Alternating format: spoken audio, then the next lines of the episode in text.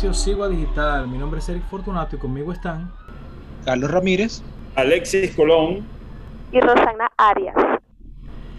Señores, y se ha movido mucho.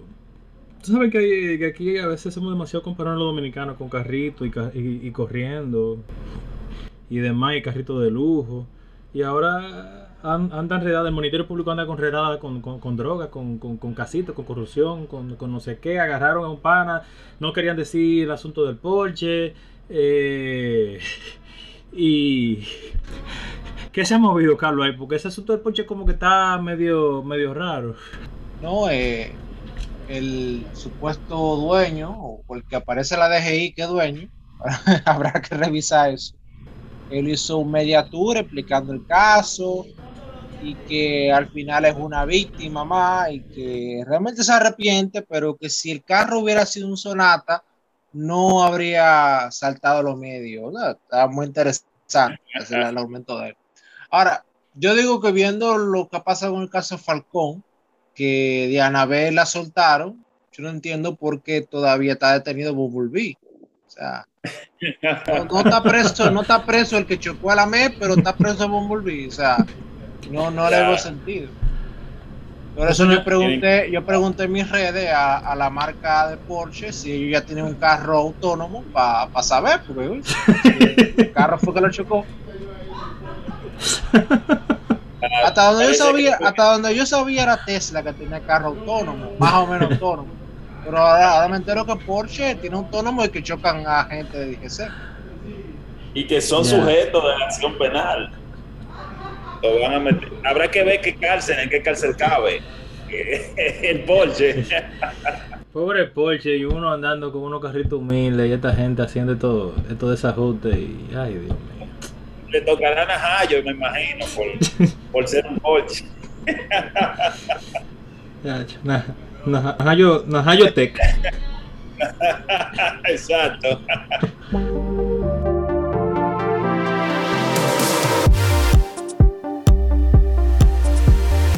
Saludos a todos y bienvenidos a República 21.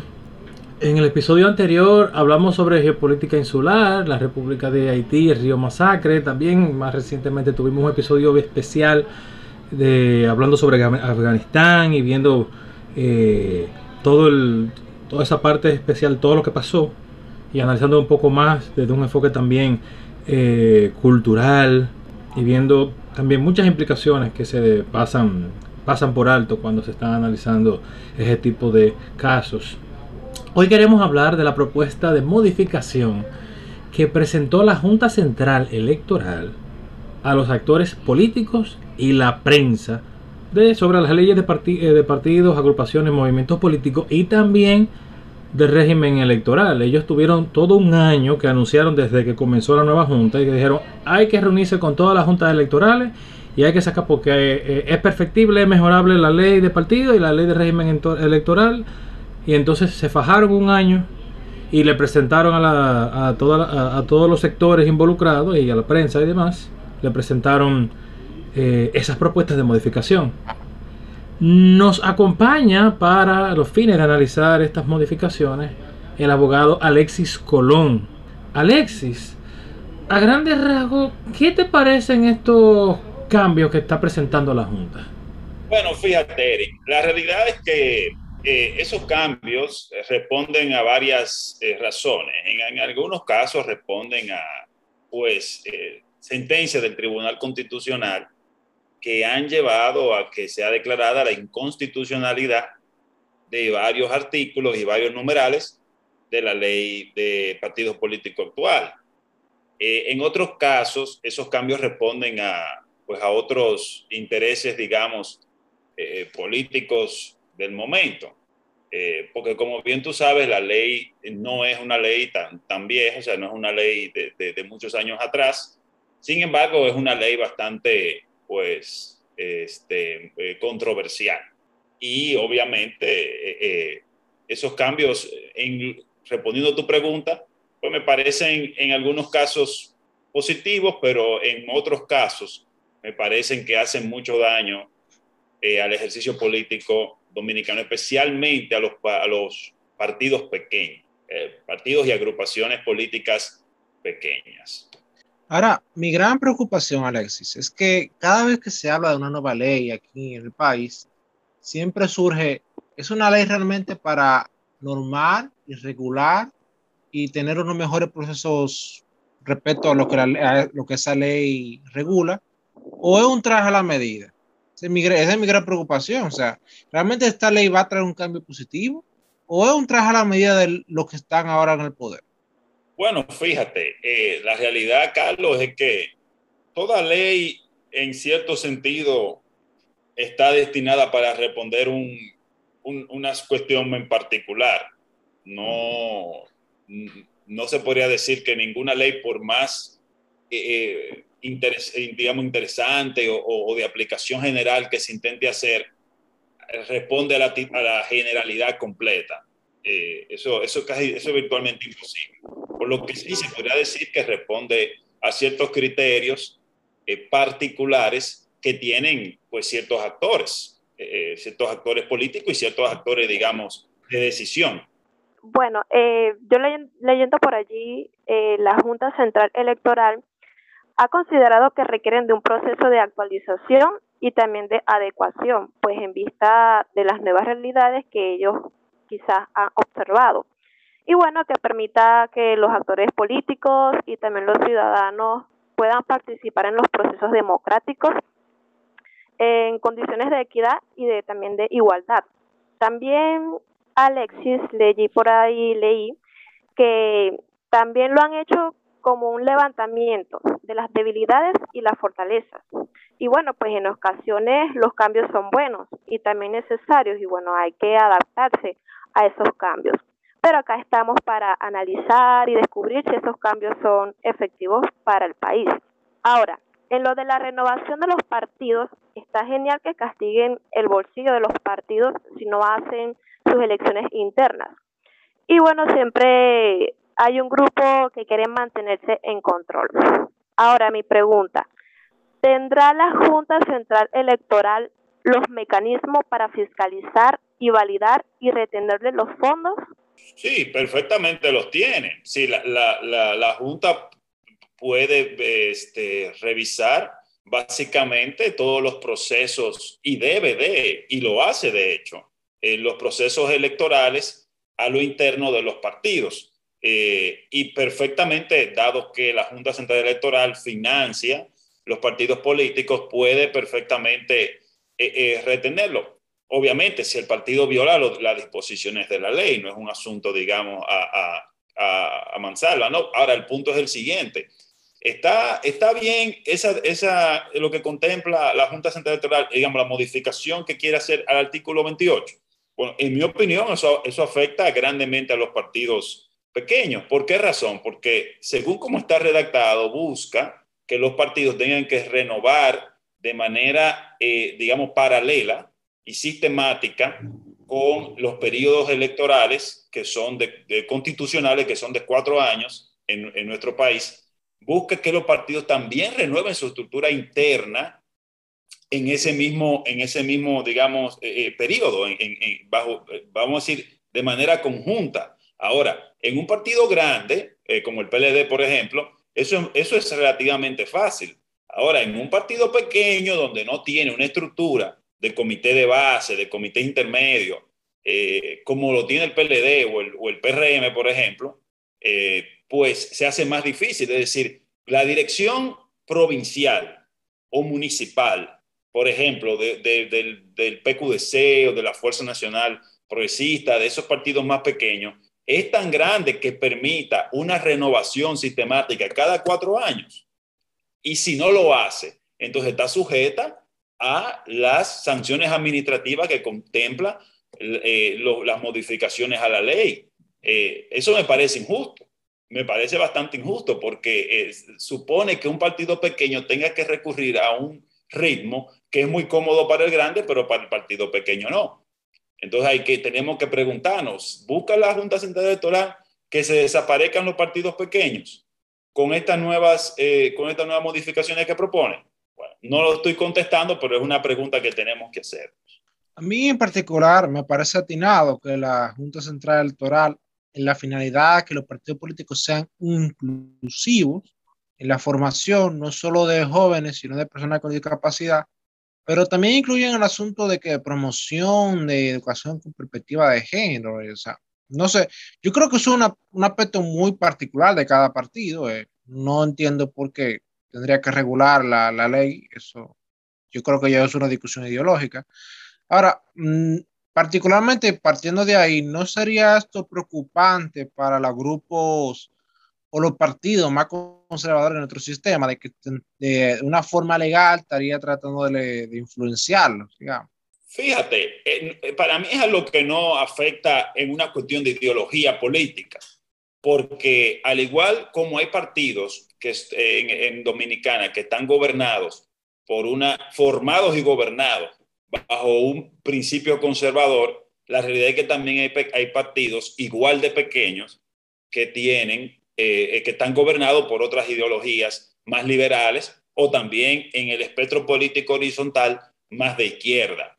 Entonces, eh, son partidos pequeños que igual no tienen una estructura grande que la permita, que permita ese, esa renovación sistemática, eh, eh, digamos, eh, a, a, la par del periodo constitucional y claramente eh, se verán igual de afectados. Entonces, para mí no es una cuestión de si es conservador o liberal o progresista. Eh, para mí es una cuestión de tamaño y, y de estructura del partido. Alexi, eh, a todos los dominicanos siempre nos cansa la propaganda política, tanto ya sea la campaña que se hace a lo interno de los partidos con los precandidatos, como la campaña ya, tú ves. Eh, pero al parecer, la Junta Central Electoral lo limitará a dos meses a partir de las proclamas. ¿Tú crees que vamos a tener un real respiro? ¿Habría algún tipo de garantía de que por lo menos van a ser productivas esas campañas? Bueno, en mi opinión, realmente no, no van a ser productivas. Y te voy a explicar por qué. En una pre-campaña electoral para candidatos municipales, es incluso hasta provinciales, es fácil. Es decir, sí, eh, eh, es positivo, un precandidato político puede este, hacer una verdadera eh, ejercicio político de pre-campaña, en, en 60 días, que es lo que propone la Junta Central Electoral. Eh, ahora bien, a nivel presidencial eso es difícil. Es decir, 60 días para que un precandidato político pueda recorrer la demarcación eh, nacional, geográfica, completa, a nivel de, eh, no, no, solamente de visitar, sino toda la coordinación que conlleva con los comités intermedios, comité de base, eh, con, las juntas eh, regionales, digamos, lo, lo, los líderes políticos de, de, los pueblos, de los municipios, es realmente muy difícil. Sí es cierto, hay, uno tiene que tener un respiro, pero tenemos que también reconocer algo. República Dominicana, como lo hemos, el país que hemos constituido, que, en el que vivimos, eh, está gobernado bajo una democracia en un sistema de organización republicano. Es decir, el ejercicio político no debemos verlo como como el enemigo o como algo molestoso eh, eh, en, en, nuestro quehacer nacional o diario, del día a día. Es algo con, el que, lo, con lo que tenemos que convivir y al contrario, tenemos que celebrarlo y tenemos que verlo bien. Entonces, me parece que, contestando tu pregunta, eh, 60 días para una campaña, eh, pre-campaña presidencial eh, me parece muy poco. No creo que vaya a ser viable. Eh, Alexi, la Junta Central Electoral está disminuyendo los topes de gasto de precandidatos y obligando a rendir informe cada dos semanas a partir de la proclama. Nosotros que actualmente no, tenemos, no tenemos ni siquiera cultura de rendir informe en las instituciones públicas que tienen que rendir informe y no tenemos rendición de cuentas dentro de los partidos real, pedí como que, que, que, haga un informe cada dos semanas, no será algo como que muy, no sé, como que, como que muy idílico, digamos, o sea, ¿es viable eso? Fíjate, de, si es viable o no, eh, creo que eso dependerá mucho de la estructura eh, administrativa eh, a, a, lo interno de cada partido y del equipo de campaña del candidato. Habrán candidatos que sí podrán perfectamente tener un equipo que lleve un, un, correcto, eh, digamos, presentación de informe de los gastos eh, de la campaña habrán otros, justamente los partidos más pequeños, que por su estructura no podrán. Eh, ahora bien, realmente de que se pueda o no, o sea, de que sea viable, eso me parece que sí, y me parece que está muy bien. Eso me parece que está muy bien. Ahora bien, en mi opinión, los cambios que han hecho, la, que propone, mejor dicho, la Junta Central Electoral en los topes de campaña, eh, me parece irrisorio, me parece algo eh, que, que, no es correcto. Es decir, estamos hablando de reducir, por ejemplo, eh, de, 70 pesos por, el, por, por elector, en, en, el caso de las presidenciales, a 17.50 pesos por elector.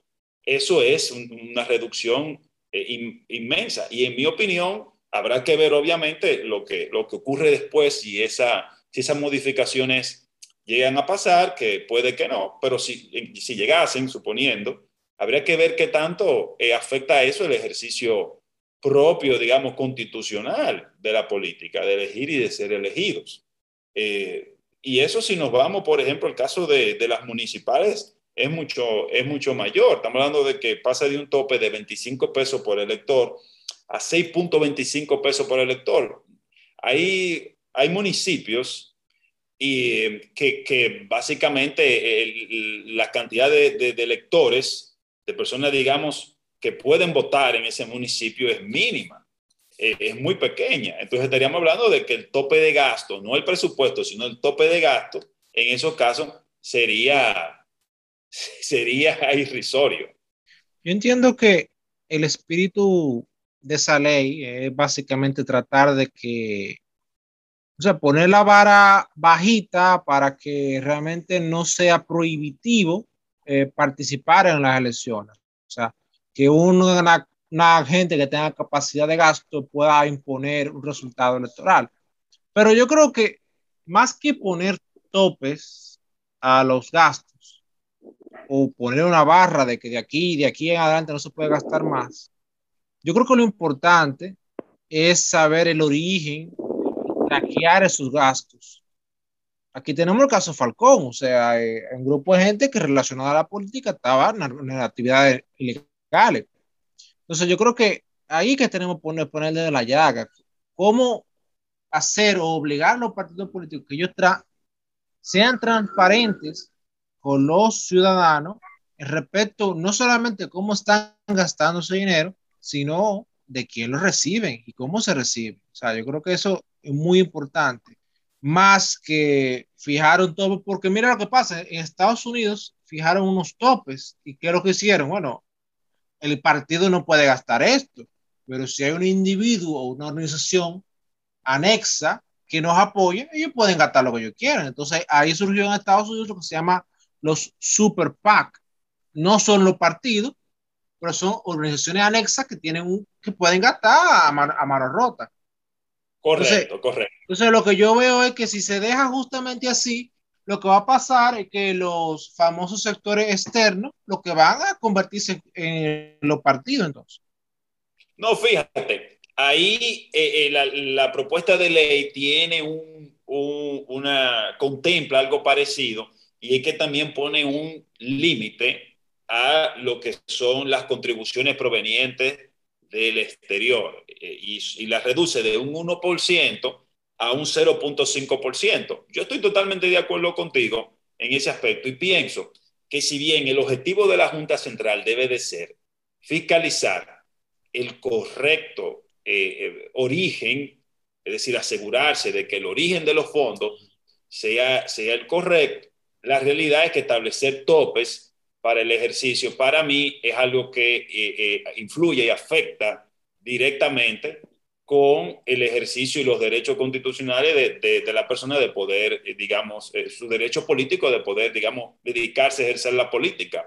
Y, y te voy a poner un ejemplo sumamente práctico, que quizás parezca un poco imposible, ustedes se reirán, pero bueno, eh, quién sabe. Supongamos que yo soy amigo de, de, de David Cameron o de Steven Spielberg, por ejemplo y el, el, tipo hace películas de Hollywood, el tipo no se dedica ni siquiera a hacer anuncios de televisión, pero es muy amigo mío y me dice, mira, eh, eh, oye, me te voy a firmar un anuncio de, de, tu campaña política. por ejemplo, ya tú sabes, algo a nivel de, de avatar, una cosa tremenda. Bueno, lamentablemente con esos topes quizás no pudiera hacerlo, a pesar de que pudiera tener la posibilidad de hacer un anuncio eh, eh, televisivo para mi campaña que, genere pues y dé el mensaje que quiera dar de una forma mejor que como lo haga la competencia.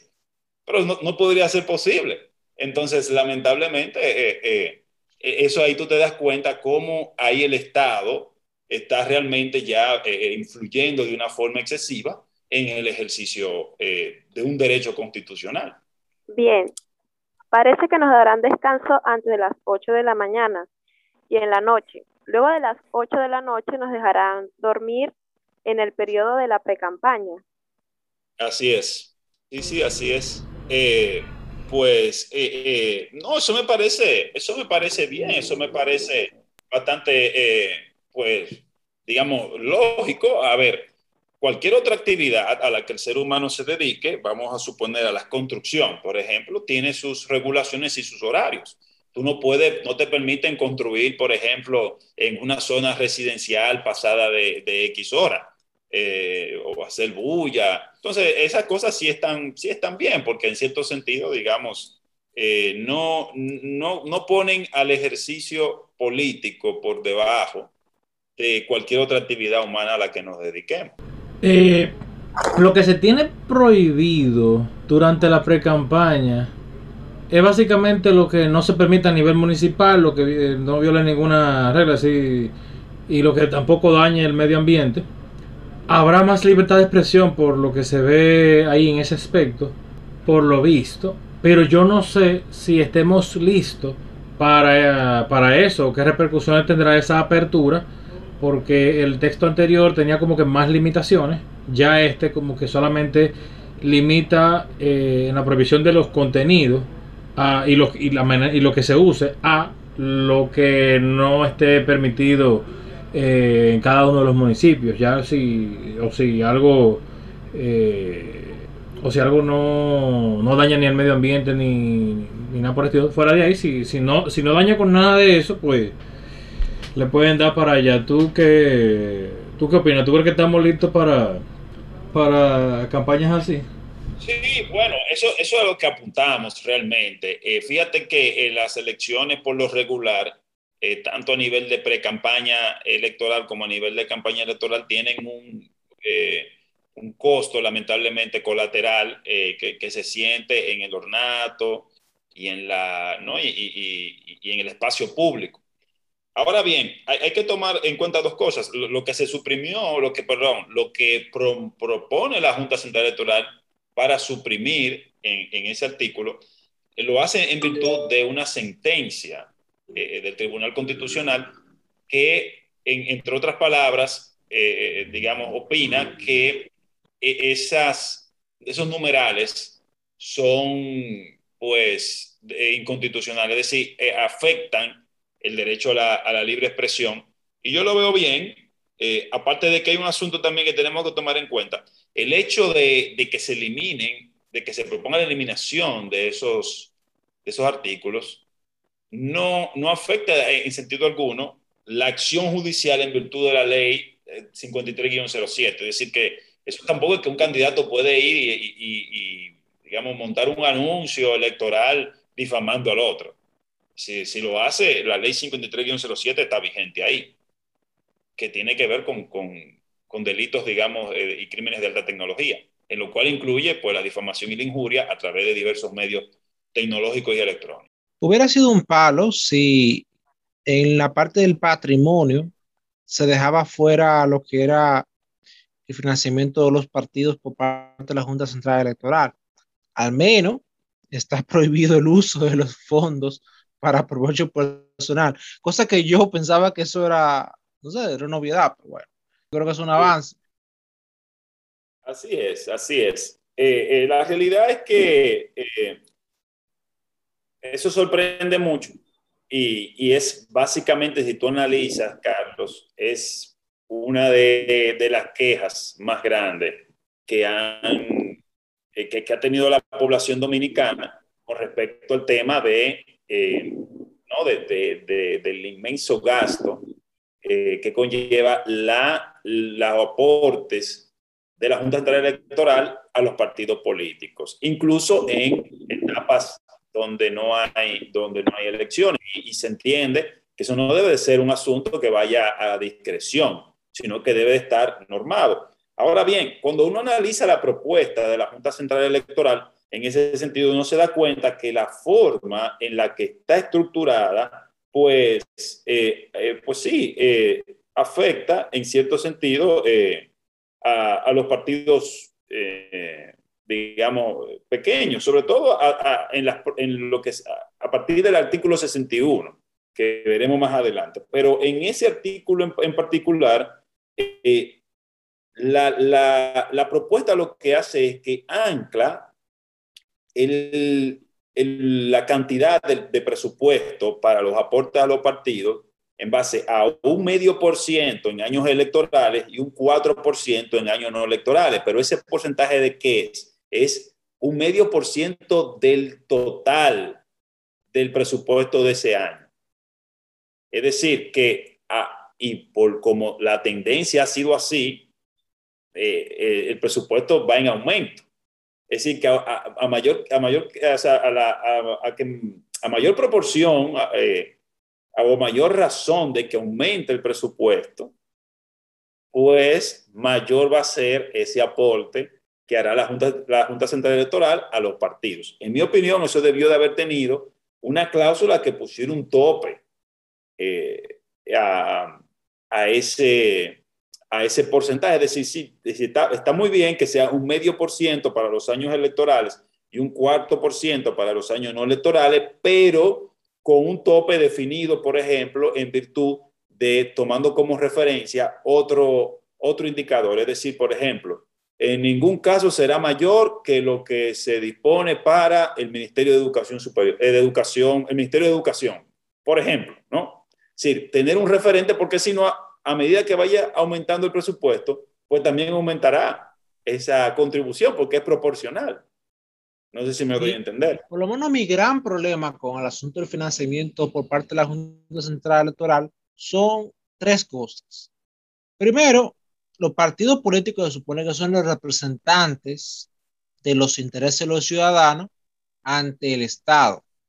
Pero ¿qué pasa? Cuando el Estado está financiando los partidos políticos, los partidos políticos generan conductas de autonomía e independencia respecto a, a, quien ellos están, a, a ellos tienen que representar. O sea, mira qué problemática es.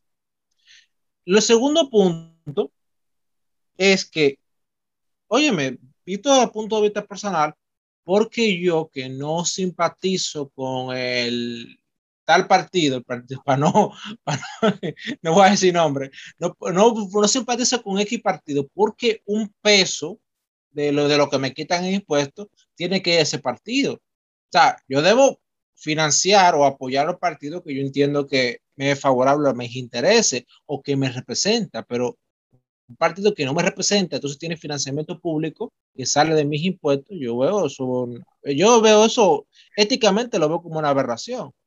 Ahora, el tercer punto, y aquí es que se pone buena la cosa, es que con la poca fiscalización que hay de cómo se gastan los fondos que, que los partidos captan de la Junta, tú tienes partidos que tienen muy poca gente, pero que tanto mantienen su franquicia. Y esos partidos tú no sabes qué hacen con esos fondos. Algunos tú, algunos tú sabes de ellos porque te aparecen, aparecen en las elecciones con dos o tres anuncios. Y son partidos que constantemente van aliados a otros partidos para repartirse un bizcocho del presupuesto que le manda la Junta.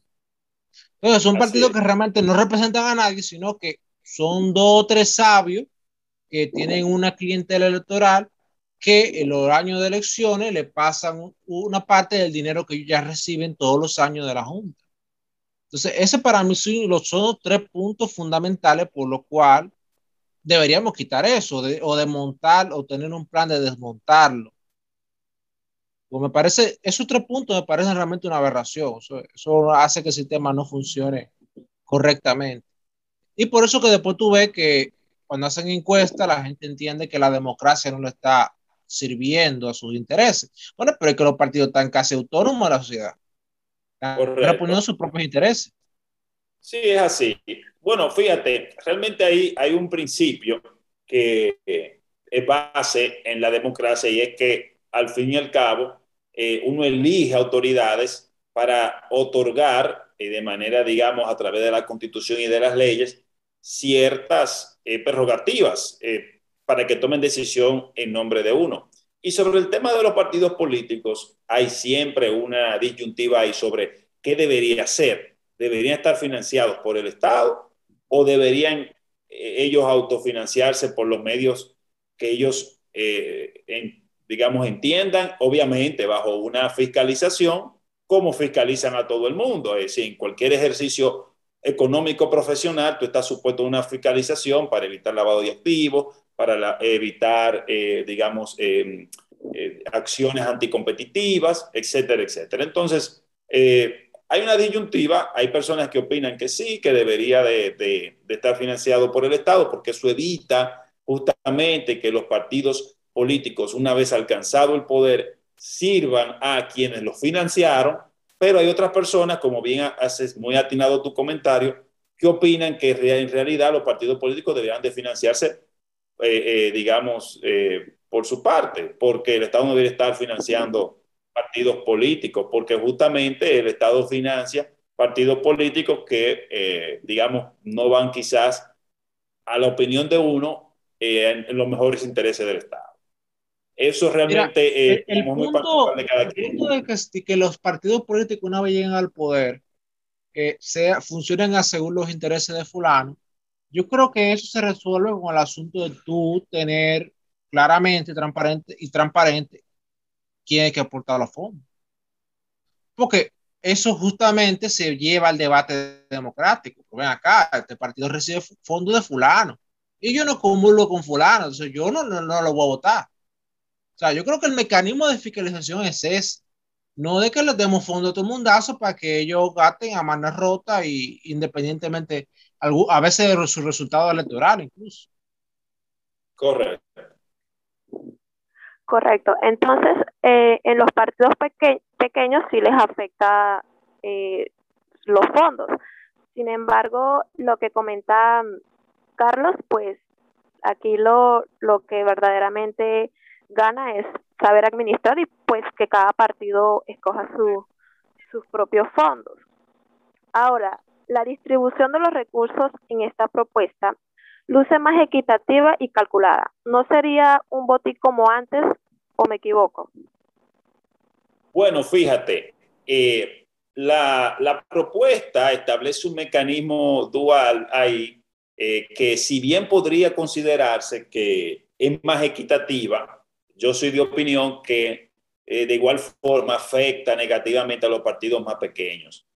Eh, ¿Y por qué razón? Bueno, porque lo que establece la propuesta es que hay un 30% de esos, eh, digamos, del, presupuesto, del total de lo que se otorgará, el Estado otorgará a los partidos políticos, que será, vamos a decir, repartido de forma equitativa a todos los partidos, independientemente de su membresía, o si un partido grande, un partido pequeño, pero luego el 70% será otorgado, repartido de forma proporcional a la cantidad de votos que sacaron en el ejercicio electoral anterior.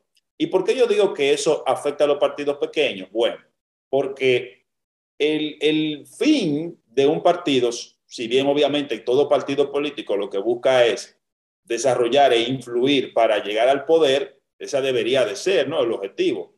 La realidad es que si bien ese es el fin, no es el medio. El medio del partido político es la acción política, es el ejercicio político en sí. Y eso no puede estar, es decir, la proporción de los recursos que le van a dar al partido no debe de estar supeditado al resultado de los votos, porque lamentablemente, por ejemplo, tú eh, eh, este, Rosana y Carlos, cuando ustedes van, ustedes no votan por dos presidentes, votan por un presidente. Igual Eric y yo, no votamos por un senador, votamos, perdón, no votamos por dos senadores, votamos por un senador. Entonces, ¿qué ocurre? Que independientemente de que otro partido con una estructura que mantener ese, esa estructura, el gasto de esa estructura, sea lo mismo que la otra. ¿Y por, por qué razón? Porque lleva la misma cantidad de candidatos. En el siguiente ejercicio, o si cuando se haga la, la próxima distribución de recursos, le va a tocar menos. Y el, objetivo del partido no debe de ser, repito, el fin es llegar al poder, obviamente, eh, y, o lograr representación, pero el objetivo, el medio, es llevar candidatos. Entonces, la distribución no debería de ser acorde a quién sale electo, sino a quién lleva más candidatos. Y ahí sí se entiende que el partido que lleve más candidatos reciba mayor, eh, eh, mayor digamos, cantidad de dinero, mayor aporte, pero no en función de, la cantidad de, ah, bueno, que si ganó, que si sacó votos o no, sino debería ser en, la cantidad de, candidatos, porque eso significa que tuvo que hacer un ejercicio político mayor de tener mayores eh, eh, comités de base, mayores comités intermedios, un ejercicio político más amplio, más grande, para poder entonces llevar esos candidatos, inscribirlos, hacer política y llevarlo a la boleta electoral. No sé si me doy a entender. Es bueno que tú menciones eso, o sea, la presencia electoral. Y ahí, aprovechando ese punto, yo quiero tocar otro punto que va de la mano con ese. Y es el asunto de esa distribución de los fondos y las alianzas. Yo veo partidos que son pequeños, pero siempre van aliados a los grandes. Entonces, eh, la ley debe contemplar una penalización para ese tipo de partidos, porque esos partidos lo que hacen al final es legalizar una clientela asociada a otro partido más grande. Entonces tú, lo que tienes pues una, un teatro de que hay muchos partidos, cuando real y efectivamente lo que existen son cinco o seis organizaciones. Y tú tienes de que 28, pero de esas 28 al final se juntan y son cinco o seis bloques. Entonces, no tiene mucho sentido eh, tú tenerle los mismos fondos a un partido que presenta dos o tres candidatos propios y que siempre va o que tiene 20 años aliado con otro y, y nada más lleva dos o tres candidatos, tener el mismo fondo que otro que hace el esfuerzo de tener mayor presencia, presencia en el territorio nacional y llevar más candidatos. Es, es muy bueno el punto de que tú haces, mira, no es lo mismo que, que gane a que esté participando y que esté postulando candidatos, porque hay partidos que evidentemente tienen presencia en el país entero y hay otros que tienen poca presencia. Entonces hay algunos que tienen poca presencia pero logran algún resultado. Hay otros que entonces tienen mucha presencia y no logran esos resultados. Entonces tú estás premiando a uno que no está representando a la mayor cantidad de personas, digamos. O sea, en términos de, de democracia y equidad, yo creo que es correcto sí valorarlo desde el punto de vista del el esfuerzo por postular Ahora, creo que a eso se le debe integrar una penalización para los partidos que lo que, lo que van es aliados y apenas postulando otro candidato. Entonces, en su boleta aparece, sí, ellos están postulando en el país entero, pero en el país entero, digamos que hay 100 candidatos, ellos, hay solamente dos candidatos son de su partido, los otros son de los aliados. Entonces, ese, ese tipo de conducta hay que penalizarla, yo creo. O sea, si vamos a continuar, si vamos a continuar con la financiación pública de los partidos, y que ese tipo de conducta hay que penalizarla. Es correcto. Y fíjate que la, bueno, la ley lo contiene y la propuesta lo amplía. Sí, existe esa penalización y, es el riesgo de perder la personería jurídica. Eh, de los partidos, obviamente, que afecta mayormente a los partidos pequeños. Pero estoy totalmente de acuerdo contigo la financiación, el financiamiento de los partidos políticos por parte de aportes económicos provenientes de la Junta Central Electoral debe venir en función de la participación política del partido en las elecciones, no del resultado de las elecciones, porque eso, eso, eso es algo totalmente disociado una cosa de otra. Tú puedes llevar, hacer un esfuerzo inmenso mover, digamos, eh, eh, digamos, las masas, hacer un ejercicio político por el libro y llenar la boleta de candidatos a nivel presidencial, congresual y municipal y puedes perder eh, varias, varias digamos, varias, varias plazas. Puedes perder las elecciones, puedes tener un resultado quizá no deseado. Entonces, por eso te van a penalizar dándote menos recursos en la, en la próxima elección. No me parece, no me parece que persigue ese gran objetivo o principio de, de igualdad y equidad. Eh, para mí lo que persigue es el, el principio de, como le llaman en inglés, the winner takes it all. El ganador se lo lleva a todo. La inversión de los recursos creo que agradará a quienes nos escuchan. ¿Qué opinas, Alexis? Bueno, fíjate, ahí hay, una, hay un aspecto que, que es un, un, tanto interesante. Eh, como está actualmente, busca que un 10% de, la, de, digamos, de los aportes de, la Junta Estatal Electoral que van a los partidos sea invertido en actividades de educación y capacitación política. Un 40 eh, a, lo que es, digamos, eh, perdón, un 50 a lo que son los gastos administrativos y de mantenimiento del partido y un 40 para apoyar la actividad política propiamente del partido, es decir, candidaturas, precandidaturas. Ahora, lo que busca esta nueva propuesta en base a un enfoque de género es que el 3% de ese 10% que va eh, a, a, ser, digamos, destinado a educación, actividades de educación y formación política, sea destinado para formación a la mujer. O sea, el 3% de ese 10%. Que el 6% de ese, de ese eh, 40% destinado a apoyar a los candidatos sea destinado para apoyar a candidatas y un 4% de ese 40% vaya destinado a apoyar la candidatura de jóvenes. Yo en lo personal eh, estoy totalmente en contra de eso, porque por lo regular y como se ha visto en la historia, y no creo que la República Dominicana sea la diferencia, esas medidas que son medidas de, de como le llaman, discriminación positiva, o afirmación, eh, o afirmación positiva tengan el resultado que se espera. El objetivo es bueno, lo que se busca es bueno, lograr mayor participación política de la mujer y del hombre. Eso está muy bien, eso es algo que pienso que la sociedad deberíamos de aspirar. Pero lamentablemente lo que se hacen con esas cuotas o esos topes, esos caps, como le llaman, o digamos que en este caso serían de minimis, serían mínimos, que los partidos deberían de invertir, lo que hacen es que tienen un efecto negativo, porque al final lo que el partido hace es que dice, bueno, como la ley me exige un 6% eh, mínimo, yo voy a invertir ese 6%, cuando podría invertir más. La ley me dice que tengo que invertir un 4% para apoyar a candidatos jóvenes. Bueno, yo, yo, yo aporto ese 4%. Cuando quizá la realidad lo que invitaría es a que se aporte mucho más. Entonces, eh, por lo regular, esas, esas medidas este, de cuotas, de minimis, no, no tienen el resultado que se espera. Por tanto, creo que, creo que en, mi opinión no, no, no debería de ser lo correcto.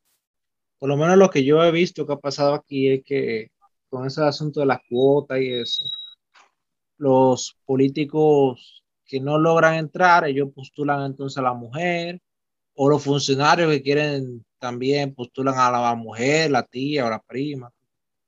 Eso es lo que, eso es lo que usualmente está pasando. Entonces, no, no se ve un liderazgo real, o sea, no se ve una participación realmente mayor, real de la mujer en la política, sino que al final eh, son los mismos hombres, partiendo de la teoría de ellos, eh, son los mismos hombres que mediante mujeres siguen suponiendo lo que ellos entienden. O sea, yo creo que si se quiere, si se quiere que la mujer tenga mayor participación en la política, si quiere que la mujer que se genere liderazgo de mujeres, yo creo que el enfoque debe ser distinto, más que simplemente vamos a darle más recursos o vamos a favorecerlo, porque eso, eso es lo que incluso se va a convertir, puede generar en esquema que no favorecen a la mujer, que entonces, entonces pisotean liderazgos reales de mujeres.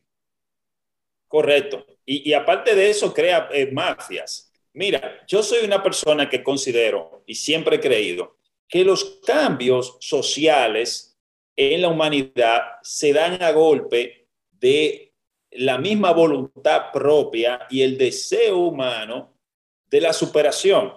Entonces, reconocemos claramente, no es, no es, no es que estamos diciendo eh, ni queremos tapar el sol con un dedo, reconocemos claramente que la participación de la mujer y de los jóvenes en la política dominicana no es la, la, que se aspira, no es la que se desea, debería ser más, claro que sí, sobre todo cuando vemos que la participación de la mujer en la universidad, en la dirección de las empresas, es muy diferente, es mucho mayor.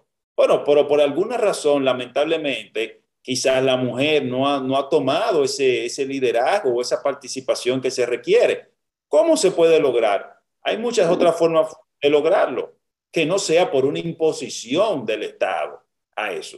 Si nos damos cuenta y analizamos la historia desde, siglos atrás, eh, esos, esos acontecimientos importantes que ocurrieron, eh, eh, digamos, en la historia del ser humano, pues, digamos, la abolición de la esclavitud, este, los derechos, por ejemplo, justamente civiles de la mujer y de las personas de color, se dieron bajo la voluntad y el esfuerzo propio de ellos mismos, de la mujer, de los esclavos, de los indígenas, de las personas de color.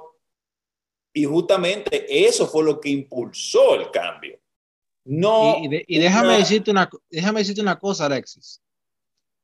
Margaret Thatcher Angela Merkel, Chamorro en Nicaragua, eh, Dilma Rousseff.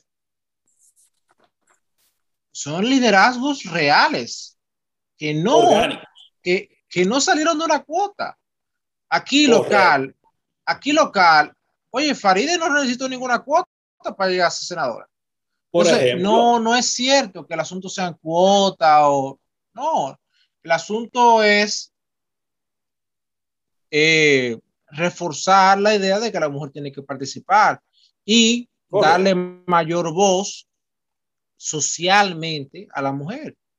No legalmente, de una forma coactiva o, aquí a dedo, no, no.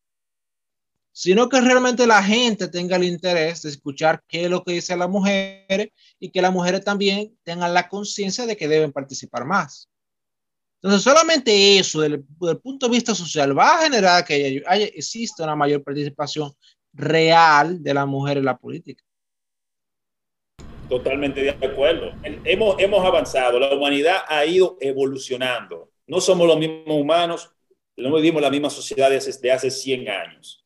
Y eso no ha sido eh, en base a que los políticos nos han obligado a ser así. Eso ha sido en base al sentimiento y a la, a la, vamos a decir más que el sentimiento, a la naturaleza propia del ser humano, el instinto propio de crecimiento y de mejorarse cada día.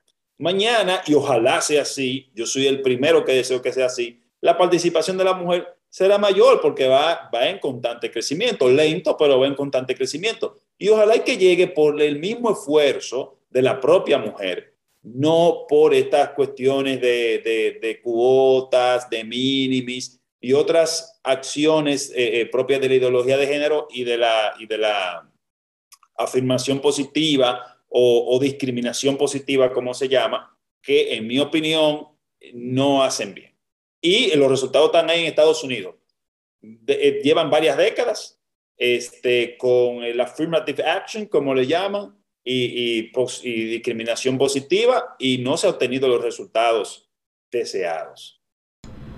Quizá algo que le guste también o que le va a interesar a, a nuestra audiencia es que no solamente están bien definidas, o por lo menos están definidas, contribuciones ilícitas para los partidos, es decir, que constituye una contribución ilícita para el partido, para, o agrupación o movimiento político, sino que también en la propuesta ponen que para candidatos y precandidatos directamente, así que los obliga a tener como una responsabilidad eh, individual y no solamente que hay parece ser pena para, eh, para la agrupación política, sino que si directamente hay una tipificación de esa contribución ilística que, eh, que quien está participando es un candidato un precandidato, pues le, le va a lo suyo.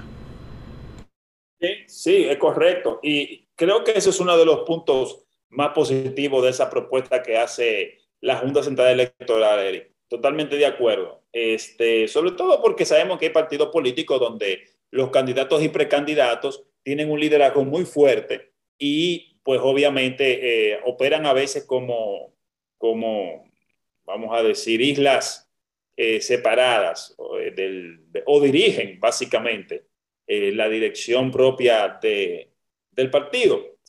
Ahora bien, hay que tomar en cuenta algo. Esa, esa propuesta tiene un acápite, el cual básicamente declara como, como un financiamiento ilícito los préstamos y contribuciones provenientes de instituciones de intermediación financiera o particulares que no han sido aprobados por el partido.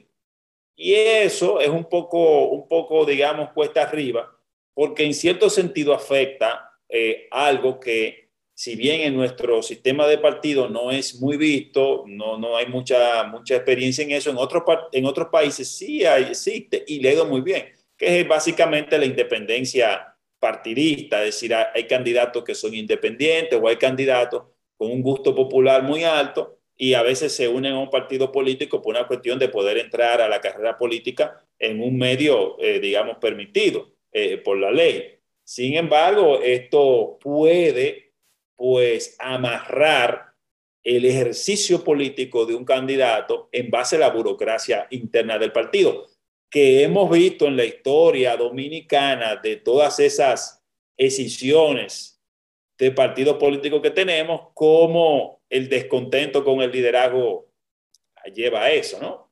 Es decir, a, que entonces un candidato muy fuerte eh, termina separándose y abriendo su propia rama política, su propio movimiento.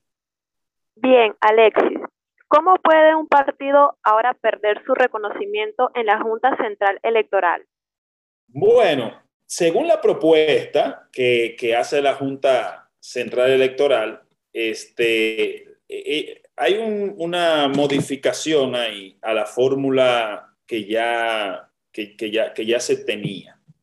Entonces, eh, lo que se propone con esta nueva modificación es que el partido que obtenga menos de un 1% de votos en las eh, categorías, vamos a llamar así, presidenciales, senatoriales, a nivel de, diputados, diputaciones y municipales, pues van a perder su, su personería jurídica. Ahora, nótese algo, dice la propuesta, presidenciales, senatoriales, diputaciones y municipales, o sea, que el partido tendría que obtener al menos un 1% en cada una de ellas, lo cual un poco cuesta arriba, sobre todo para los partidos pequeños que no tienen, eh, digamos, una gran eh, pues, representación, si no tienen un candidato eh, presidencial propio, bueno, o por ejemplo, si tienen un candidato presidencial, porque un candidato presidencial es un solo candidato, pero no tienen quizás a nivel municipal o a nivel de diputados, que también son bastante diputados, bastante candidatos, digamos, en cada elección. Entonces, ahí sí la, la, propuesta es un poco cuesta arriba porque la propuesta, en resumen, lo que exige es un 1% en cada una de esas categorías, porque no dice O, dice I, o sea, presidencial, senatorial, diputaciones y municipales, de forma individual, es decir, el partido de forma individual, no a nivel de alianza, sino de forma individual.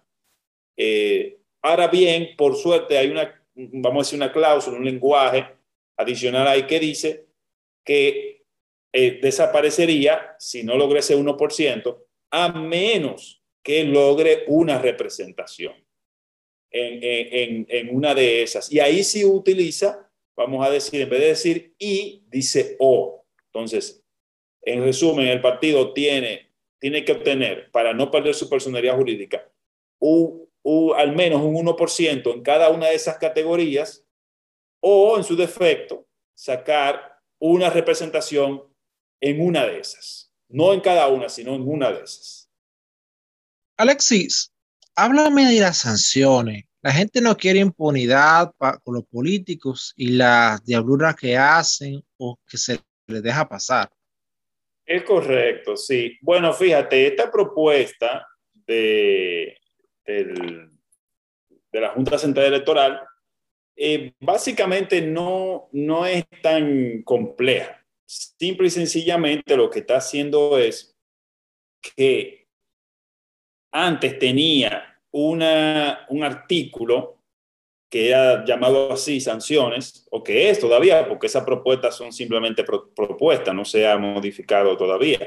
Eh, se llama sanciones, entonces lo que está haciendo es, como los artículos anteriores, las propuestas que está, eh, que está haciendo la Junta Central Electoral, está contemplando en esos mismos artículos la pena, la penalidad eh, para, digamos, para, para la, la, la, violación de esos mismos artículos, de lo que contiene esos mismos artículos, entonces lo que está haciendo en este caso es que está modificando, está proponiendo que se modifique y sea entonces sanciones a las infracciones administrativas y condensa en un solo artículo de manera general cuál es la sanción que es, eh, digamos, de manera general se puede decir que por un lado de privación de libertad entre 10 y 10 años y de manera administrativa, es decir, pecuniaria, mejor dicho, eh, pues entre 100 y 200 salarios mínimos. Y ya la sanción para cada infracción en particular, es decir, para financiamiento ilícito, para no reportar, eh, por ejemplo, los gastos o, por ejemplo, por si te, si te excediste del tope de gastos eh, para cada una de las precandidaturas o candidaturas. Entonces, cada una, cada artículo va a tener su eh, infracción, su penalidad por infringir ese, ese artículo en particular. Entonces, esa propuesta que hace la Junta Central Electoral, yo la veo positiva porque lo que hace es que evita una doble sanción y, vamos a decir, organiza mejor la ley con esas, con esas propuestas. En, en otro momento vamos a seguir eh, trabajando estos temas. Falta una parte del régimen electoral que tenemos que seguir eh, viendo.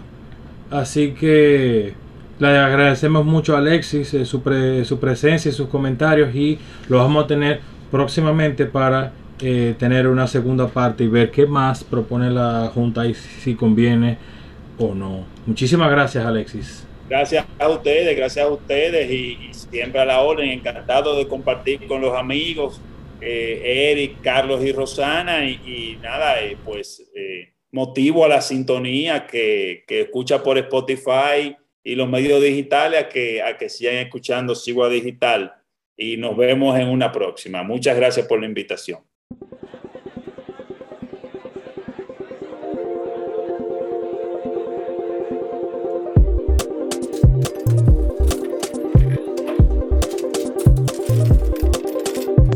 Saludos a todos, bienvenidos a Bagatela en donde cada dos semanas trataremos de traer un tema de interés económico y financiero nacional o internacional y tratarlo de forma llana y que todos entiendan el fondo y las implicaciones del mismo. En el episodio anterior hablamos sobre la geopolítica en el Medio Oriente, con el caso de Afganistán, sobre los hechos que llevaron a la situación que todos observamos en los días recientes. En el día de hoy hablaremos sobre la sobrepoblación desde un enfoque económico. Rosana, cuando se habla de sobrepoblación, ¿a qué se refiere la gente? Sí, Carlos. Eh, bueno, la sobrepoblación es el estado en el que la población humana aumenta. ¿sí? Y bueno, eh, en un entorno super, superpoblado, pues el número de personas sobrepasa la disponibilidad del lugar. Y bueno, eh, esta condición conlleva a la disminución de, de alimentos, de refugios o servicios sociales. Y esta es una de las principales causas de deterioro ambiental, eh, también conlleva el empeoramiento de la calidad de vida e incluso la desintegración de la población. Y fíjate que, muchas personas tienen este concepto o entienden que la sobrepoblación conlleva a lo antes mencionado. realmente hay muchas cosas que se comentan sobre la sobrepoblación, eh, pero la verdad, la verdad, eh, no existe un real consenso, no existe mucho consenso sobre qué podemos llamar como sobrepoblación, o sea, a partir de qué número de sobrepoblación. O sea, la gente usualmente se refiere a una población que crece geométricamente comparada con unos recursos que crecen de forma aritmética. Por eso que tú mencionabas de que, bueno, la gente, hay mucha gente y pocos recursos. Entonces, pero eso viene, esa, esa definición de un crecimiento poblacional geométrico, o sea, exponencial, un crecimiento de los recursos aritméticos, o sea, que se van sumando de chin a chin. O sea, ese desfase es así como lo explicaba en su ensayo sobre el principio de población el economista y clérigo anglicano Thomas Malthus en un lejano, en un lejano 1798. mira qué lejos estaba la, cosa. Ahora, luego siglos, eh, tal ensayo eh, sigue haciendo eco en nuestra sociedad el tema es que la, realidad lo terminó por contradecir. O sea, está totalmente inválido todo lo que planteó Thomas Malthus en ese ensayo. Totalmente. Pero ¿cómo así, Carlos, que lo contradijo la, realidad? O sea, que los hechos después de que el panita dijo lo que dijo resultó ser totalmente lo contrario. Es decir, lo que, vive, lo que vivimos ahora.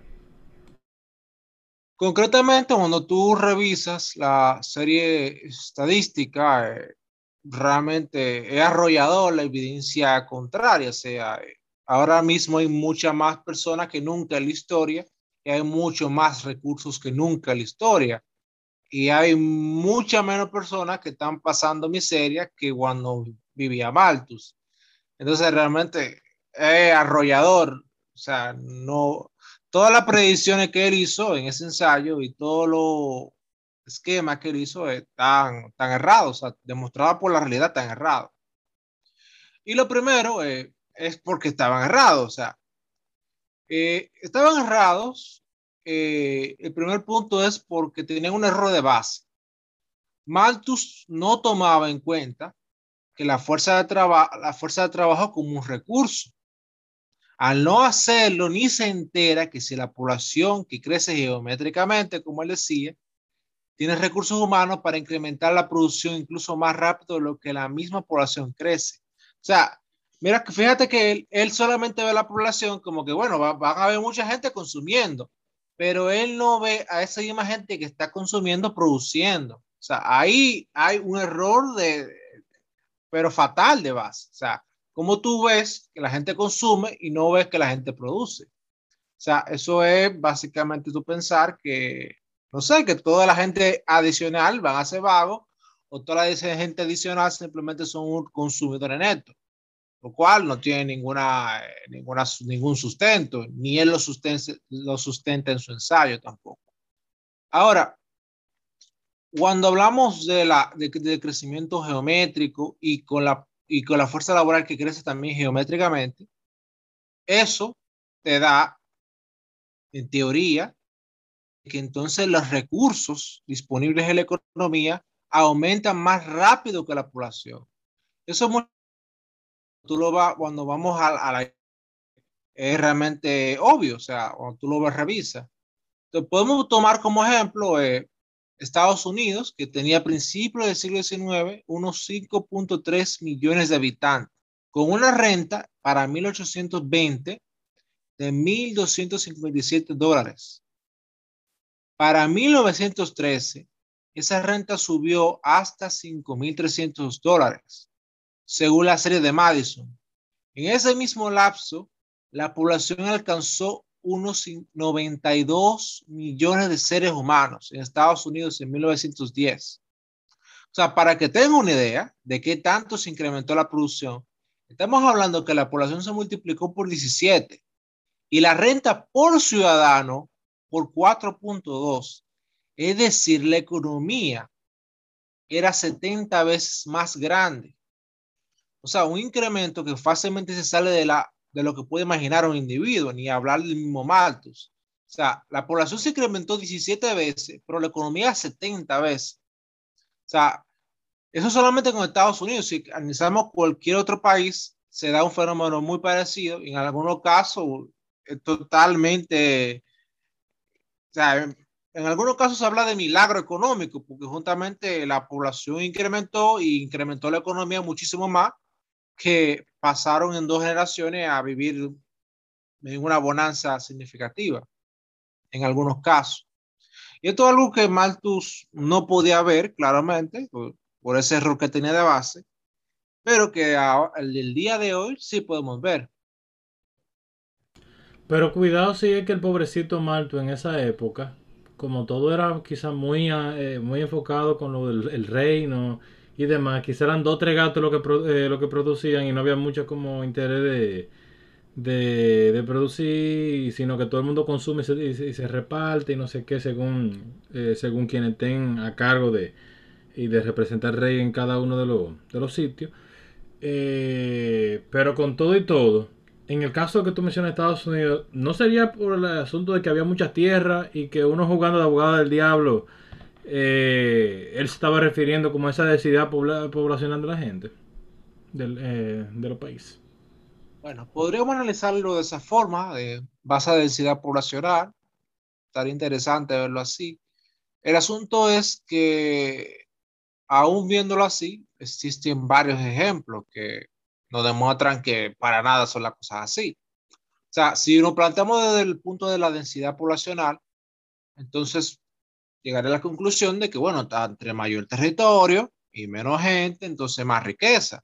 Pero que, ve, que lo que podemos ver con la, la, data, que dice la data, es que los cinco países con menor densidad de población, de, de población son Mongolia, Australia, Islandia, Namibia y Libia. De estos, solo Australia e Islandia tienen rentas altas. Ahora, vamos a agarrar a Australia. Australia tiene 3.2 habitantes por kilómetro cuadrado con un PIB per cápita en términos de paridad de poder adquisitivo de 52 mil dólares al 2018.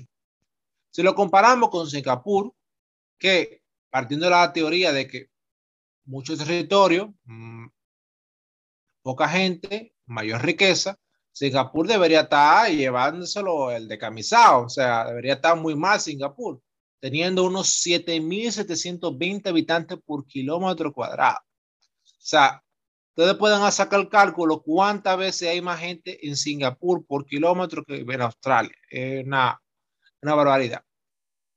Ahora, ¿qué pasa con Singapur? Que para nada los, los singapurenses viven peor que los australianos.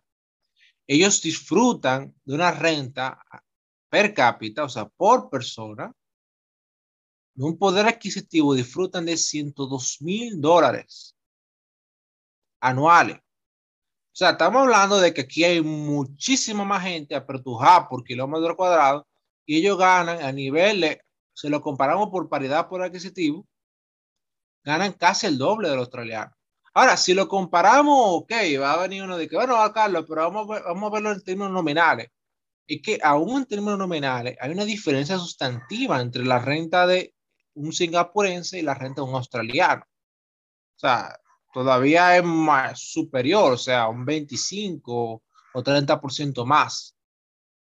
Y si eso le sacamos una gráfica, eh, básicamente esa gráfica te dice que realmente la, la, densidad poblacional no te dice nada respecto al nivel de renta. Ahora podemos tomar otro caso, que es Rusia, con 8.4 habitantes por kilómetro cuadrado y con 32 mil dólares por personas, o sea, en términos de paridad de poder adquisitivo, que es la capacidad que la gente tiene de consumir real, medida en el territorio. No, eh, no el cálculo que se hace de que, bueno, lo que ellos ganan eh, por la tasa de cambio en dólares, no, no.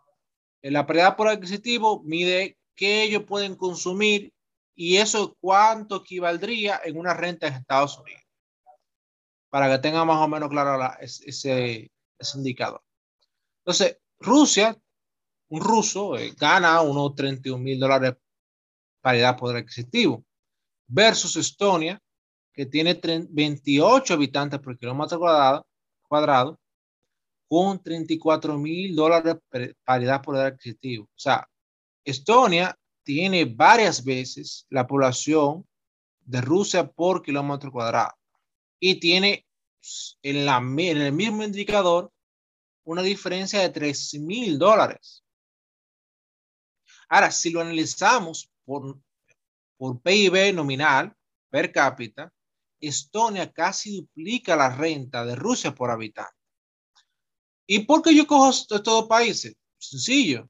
Ambos pertenecían a la Unión Soviética y comparten una serie de elementos que permiten compararlo, como lo, como lo que es la latitud, la geografía eh, y hasta incluso una historia común de estar, ser fronterizo. Incluso el clima y todo eso es muy parecido. Entonces, aquí también eh, va cojeando la teoría de que la densidad poblacional eh, realmente es un factor. Ahora, un caso más paradigmático es Siria o Venezuela, que ha disminuido su densidad poblacional y yo no creo que nadie en su sano juicio piense que la cosa ha mejorado ya respecto a, un periodo anterior. Sí, bueno, a diferencia de otras crisis que se han enfrentado, eh, Venezuela llega a un contexto de una profunda crisis, eh, como ya se sabe, política, económica y social. Y por eso se da tan fuerte este descenso de su población. Y además te cuento que, que las personas responden al miedo, a, como decir, a, vivir en su lugar de origen, porque quizás sienten que, que, no se siente, que no se garantiza la seguridad de su vida, que es lo que quiere una sociedad, una familia. Y aún así, Carlos, bueno, te cuento que, que con la poca población que hay, ahora se está tomando en cuenta la fuerza de, trabajo para incrementar la producción del país, tanto las personas que están en el país como las que están afuera. Eh, y eso se está haciendo ahora de lo que no se hacía hace unos siete años o más para atrás. ¿Me entiendes? Ahora, Carlos, eh, podríamos decir que la sobrepoblación no es un problema. Bueno, eh, en sí economía eh, siempre la respuesta que se da es depende.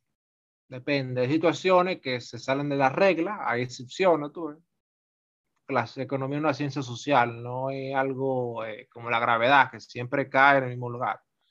Ahora, no es tanto la población, o sea, el problema no es tanto la población, sino cómo ésta se organiza y articula. En términos económicos, si se da una división de trabajo de forma eficiente, existen, existen ejemplos donde la, o sea, si se da una división del trabajo de forma eficiente, no hay mucho problema con la población que existe en un territorio. Eso no, no va a haber un problema realmente. Ahora, existen ejemplos puntuales donde la población se redujo y mejoraron las rentas. Este fue el caso de Europa luego de la peste negra y la gripe española. En estos casos, lo que ocurrió fue que se dio una escasez de trabajadores que presionó al alza los salarios y obligó a dirigir la mano de obra hacia rubros más productivos. También tiene la situación donde la economía crece por factores externos sin generar casi empleo. Esto también es una situación en que tú puedas tener un problema. Eh, acá entonces, en este ejemplo de, que la economía crece por factores externos sin generar casi empleo, eh, entonces, una gran población sin trabajar eh, se constituye un problema mayúsculo. Esto es lo que podemos ver en muchos países que son petroleros del, Medio Oriente, de que, bueno, por, como tienen una renta muy alta por producto de petróleo, el gobierno le dio dinero a todo el mundazo, eh, la gente se puso a tener hijos como loca, eh, pero era, todo el mundo era dependiente de la renta petrolera. Entonces, en ese caso, entonces, ahí sí, tú, tener un, tú tener, tienes un problema de desempleo y tiene una, entonces una demanda social sobre un Estado que ya no puede seguir dándole pan a todo el mundo. Y eh, esa, es la situación específicamente que tiene Arabia Saudita el día de hoy. Tiene un desempleo de los jóvenes, la última vez que vi, de un 25%, o sea, en un país que tiene uno casi 30 millones de habitantes. Entonces, imaginarán el problema. Y no solamente casi 30 millones de habitantes, sino que buena parte de la población es joven. Entonces, ustedes sabrán ya que ese 25% es una parte significativa de la población. Ahora, todo esto, o sea, de fondo, no es tanto la población, como bien dije, sino si la economía genera una división social del trabajo endógena de forma eficiente. Carlos, ¿qué es endógeno? Hay una palabra dominguera. Endógeno significa es que por razones internas genere la necesidad. O sea, por ejemplo, la economía de Arabia Saudita creció de una forma exógena. El mundo entero necesitaba petróleo y Arabia Saudita tiene petróleo. Pero no se generaron unas relaciones sociales en Arabia Saudita que justifiquen crear más empleo de lo que es necesario para suplir la demanda internacional de petróleo. Entonces, esas son, son las cosas que hay que tomar en cuenta. O sea, que se genera una, una división social del trabajo endógena de forma eficiente. Porque incluso puede ser exógena y puede ser eficiente, pero entonces como no, no, tiene, no tiene razones internas, entonces cualquier variable, cualquier choque externo, o sea, cualquier problema externo, entonces tú tienes un problema de la economía. Entonces, esas son las cosas que debemos siempre tomar en cuenta. O sea, el asunto no es qué población, cuánta población tú tienes, sino si, si la economía que hay en el país genera una división social de trabajo endógena de forma eficiente. Eso es lo que siempre debemos tomar en cuenta. Ok. Entonces, el beneficio económico se entiende como un incremento a la riqueza y, y también al avance de un país que repercute positivamente en sus habitantes. En conclusión de lo que, has comentado. Y lo que yo también diría es que, eh, que en lugar de estar eh, esa preocupación de que vamos a, ser, eh, vamos a ser mucha gente, porque uno escucha y escucha y escucha y escucha y se repite el tema de que ay, los recursos no van a dar, es un asunto de producción. Y tú, eh, tú, decías, Carlos, el tema de que sea a nivel eh, el interno. Eh, porque, ok, Carlos puede tener una familia que puede tener uno o dos muchachos poner, o, tener diez. El tema es que estén las condiciones para que los diez muchachos de Carlos, si quieren producir, puedan producir.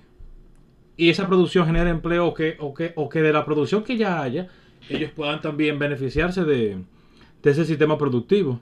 Porque si hay un sistema productivo eh, interno y cada quien puede como que desarrollarse y, esa división del, eh, trabajo eh, y toda esa especialización y demás, y hay producción y hay mucha producción y eso genera también, por ende, empleo, la economía va a ir mejor y no, va a haber que uno estarse preocupando como que, wow, ¿cómo lo vamos a distribuir los recursos para que los 10 muchachos de Carlos puedan como que su sitio como para que Carlos pueda mantener a sus 10 muchachos?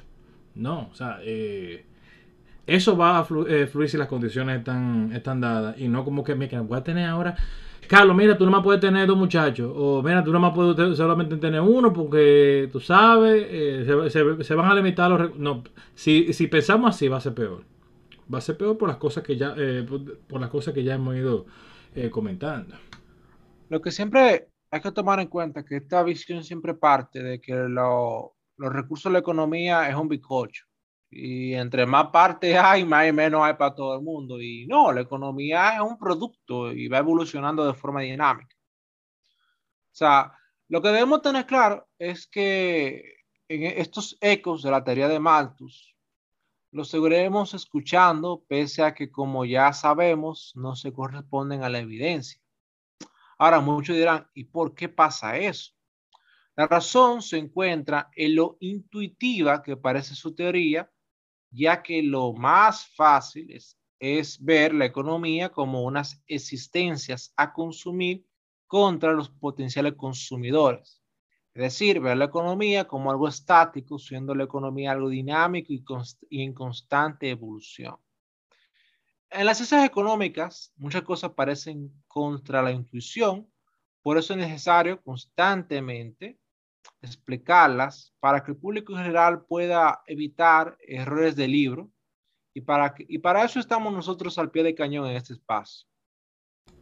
Muchísimas gracias Carlos, así que ya saben señores, síganos en Spotify, YouTube, iTunes, Google Podcast, iVoox, Amazon Music, Deezer y Mixcloud como Sigua Digital. Búscanos en Facebook como Sigua Producciones y en Instagram como Sigua Digital. Danos like, síguenos y compártelo con tus amigos.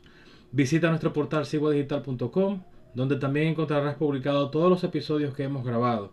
Síguenos en Twitter, arroba.